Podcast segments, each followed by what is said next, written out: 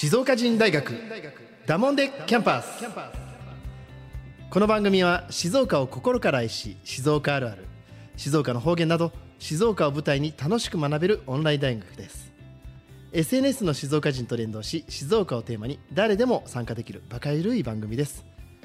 大人になった今だからこそ学生時代に戻ってバカになって楽しいキャンパスライフを送りませんか？だもんで静岡人大学学長の石川です。さあ皆さん今日もですねまたフレッシュなゲストをお迎えしております、えー以前ですね高校生が運営する静岡 SDGs 万博2024というのでですですね、えーお話をさせていただきましたがその第2弾ということでですね今日もゲストを迎えております。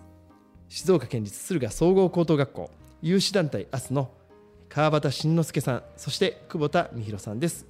よろしくお願いいたしますよろしくお願いします。ます。まず川端さん、はい。前回ね、あのー初めてこのポッドキャストはい。出演していただきましたいかがでしたか？そうですね。あの、すごい斬新で、うんうんあのー、周りの友達も、うんあの、リンク送って、うんあのー、聞いてくれて、うんよかったよっていう声を聞きました。いやーもうでも なんていうのかなまあこれね実際ここに今台本何もないんですけどまあね僕が高校生の時にこんなに受け取る答えができたかなっていうぐらい 素晴らしい番組でしたね。はい。はい。あのー久保田君はいかがでした？やっぱ前回も言ったんですけど、うん。ラジオすごい好きなので、んしかもこんな簡単にできるっていうのはすごいびっくりして、うん。しかも2回目を挑戦させてもらえるということで、うん。今日楽しみにしてきました。あ本当ですか？ありがとうございます、りがとうございます。いや僕もですねこうやってあの高校生のね2人がここにまた来てくれて一緒になってこの静岡人大学を盛り上げてくれるっていうのは本当に嬉しいことでなのでこれシリーズ化をしていきます、えーこの実際にですね来年2024年の2月25日、えー実際静岡 SDGs 万博2024が始まるまでですねこの2人を中心に追いかけていきたいと思いますので、はい皆さんぜひ楽しみにしてください。はい。さあ今日はですね、えーこの11月の半ばどうですか？まず川端君はい。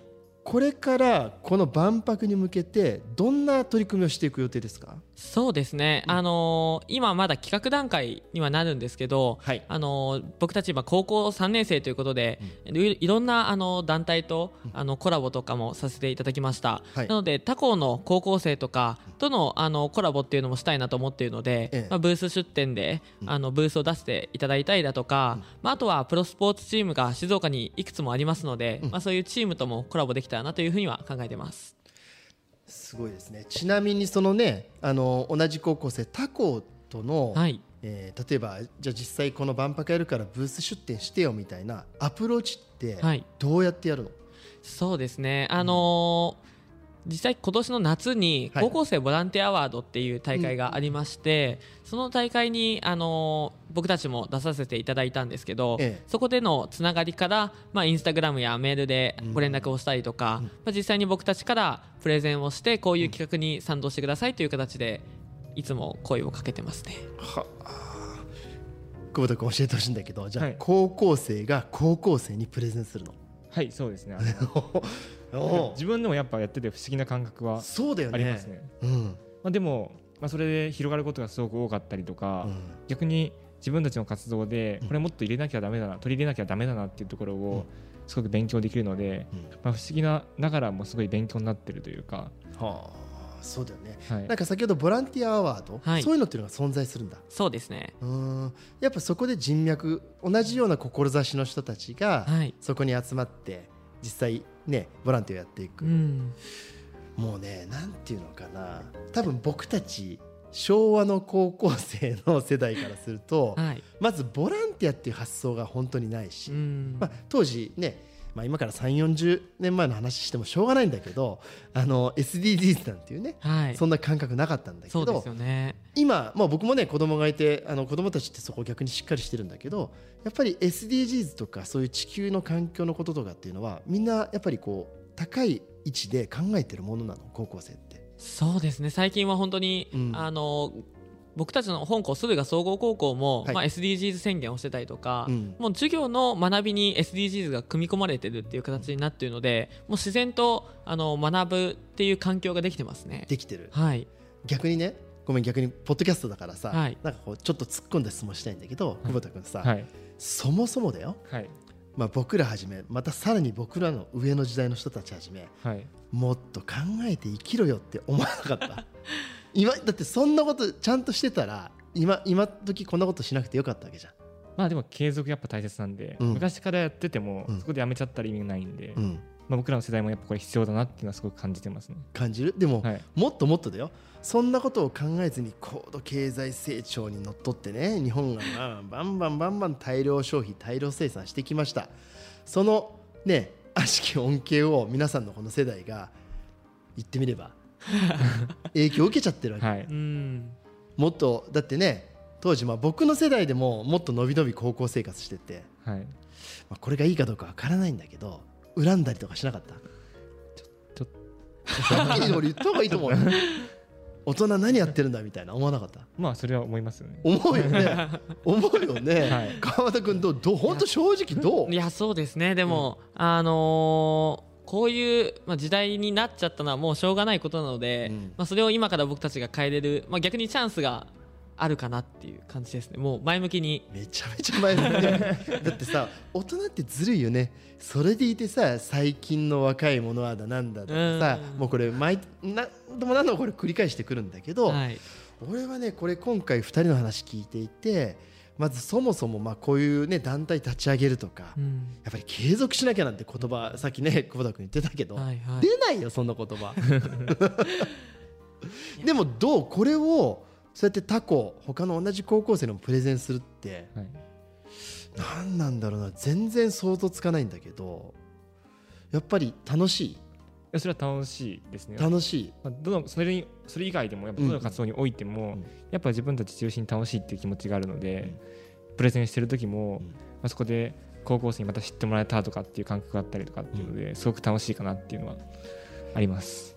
なるほどね。もうだからそもそもやっぱり感覚というか授業でもね、うん。SDGs のことを学んでいて、はい。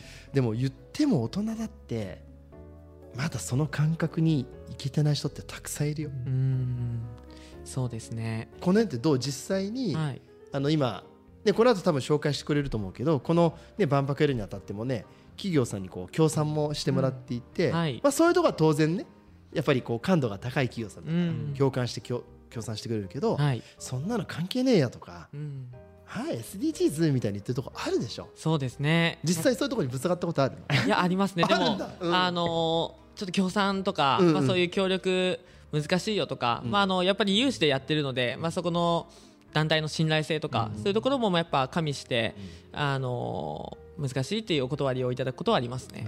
はい、じゃあ実際ね今までこういうねあの万博今さっきねあのこの収録前にも、えーいわゆるイベント業者さんとのもう打ち合わせ始まってますよと。はい。はいだってさそこに至るまでだってすごく努力したわけじゃん。そうですね、最初ってどうだったの？何もないとこだったでしょ？黒田君。まあ、もちろんそれはゼロからなので、うん。まあ、企画する段階からもそうですし、うん。最初からその大人の方がうん。協力,、してくれるわけでもないですしもちろん。最初からこうやってラジオが用意されてるわけでもないので、うん。そこから自分たちに大人にプレゼンしに行って、うん。もちろんアポも取ってっていうことをしなきゃいけないので、うん。まあ、すごく大変だったかなっていうのはありますね。そこ大したもんだよねまあ、なかなか高校生なので、うん。大人の方に理解されないことも今先ほど言ってましたけど、うん。あったのでその理解してもらうのもすごく大変だったかなっていう。そうだよね、はい。まあ、この一歩踏み出すっていうこの勇気と行動する力っていうのが僕すごいなと思ってて、うん。僕もねあの高校の時に草野球やっててはいはい。あのキャプテンやってたからうんうん。対戦相手を探すのにはい。はい僕全部飛び込みで会社に電話した。でもそんな感覚ですよ そういうことでしょ。はい、うん。でその時はほら携帯もないから、はい。昼休みに学校の公衆電話ではい。電話帳で会社探して「すみません野球部ありますか?」と。はい「僕の野球部と試合してください」っていうのやってたんだけど、はい。まあ、その程度。うんうんうん。その程度僕なんか。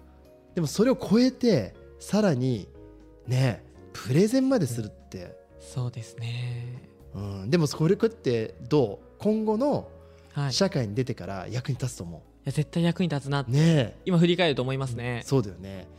これでもあれなんだよね。この後を続けてくれるいわゆる後輩たちというか有志団体じゃん、はい。ここってどうなのかな？そうですね。今あのーいろんな形を今模索中なんですけど、まあ、一つはあのー団体をまあ NPO にするっていう案がまあ一番有力かなとは思ってて、うんまあ、実際あのーえー、と本校で立ち上げてくれたあの NPO があるので、まあ、その NPO を僕たちが引き継いでっていう形で、うんうんあの NPO、まあ、法人化できればなっていう話は出てます、出てる、はい、ぜひね僕もあの青少年教育のはい NPO っていうのを立ち上げをゼロからやったことがあるんですけど、うんはい。はい。ぜひねそういうのってこの若い段階からやっていくと、はい。あの本当に必ず役に立っていくので、ぜひあのチャレンジはねしていただきたいなというふうに思います。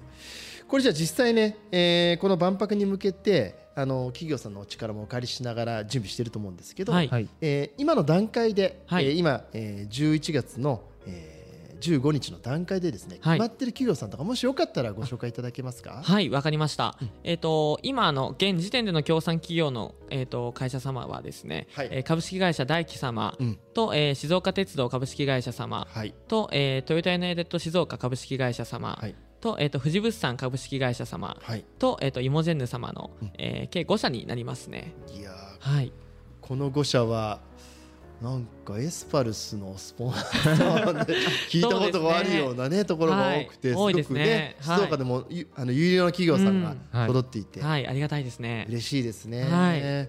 でもやっぱりどうですかね企業さんこうやって協賛するよって言ってくださってますけども、はい。はい。やっぱり何に一番あの協賛するっていうこうなんていうのかな言葉をいただくきっかけとかってはい。やってて感じるかな、やっぱ僕らの活動、高校生が、うん。まあ、主体的にやってる活動に対して、まあそれを支援したい気持ちがあるっていうのが、はい。まず根本にあるというか、うん。もちろんそれ以外にもうん。SDGs だったり CSR に関するところことで、うん。まあ、もっと支援をしたいっていうところもあるんですけど、僕たちの動きに支援をしてくださるのかなっていうのはすごく感じてます。そうですよね。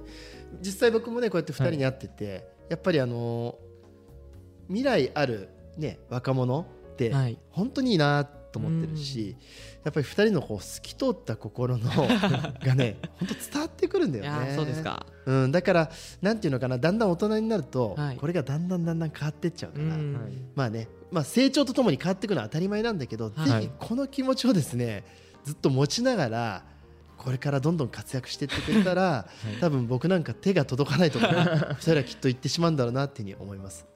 はい、だからぜひどうですか、あのーね、感謝も忘れずにね、はい。日産企業さんの感謝感謝忘れずにまずこの今日は第2弾これで終わりますけども、はい。はい。第3弾第4、5とあの開幕までですねそうですね。この静岡人大学2人を追いかけていきますので、懲りずにお付き合いください。ありがとうございます。じゃあ最後にあの今日2回目のですね締めくくりの言葉をじゃあまず久保田君から一言お願いいたします。はい、あの今この通り今協賛企業さんとか、うん、たくさんの大人の方が協力協力してくださるっていうことを言ったんですけど、まあ、改めて今おっしゃったように感謝の気持ちを忘れずにはい、やっていきたいなっていうふうに思います。ありがとうございます。では川端君お願いします。はい、えーとまあ、こうやって高校生がなかなかあの主体的に行動行動するっていう団体はなかなかないので、まあ、こういうきあの団体に支援してくださる企業様だったりとか協力してくださる団体様が多くいるってことに本当にあのいつも感謝は思ってますし、はいであとはあの今後あのいろんな企業様とコラボをしながらあの SDGs 万博を盛り上げていこうというふうに思ってますので引き続きポッドキャストなどであのお聞きいただければなというふうに思っております。ありがとうございます。はいあのぜひですねこの静岡人大学ダモンデキャンパスを聞いてくださっている皆さん僕もあのたまたまご縁をいただいてですねあのこの有志団体アスの皆さんとお会いしました、えーやはりですね静岡人の、えー未来の子どもたちってこれはなかなか捨てたもんじゃないぞと。あそうかでも2人もう18歳？そうです、はいなんかもう大人だね、はい。うん、もうなんでごめんね。あのなんとなく僕らの感覚がまだ残ってて。あそうですよね。素晴らしい青年たちに僕は出会えて僕自身も財産だと思ってます。ぜひですねあのこういう静岡人がいるっていうのを僕誇りに持ってですねこの静岡人をまた運営して運営ねしていきたいと思います。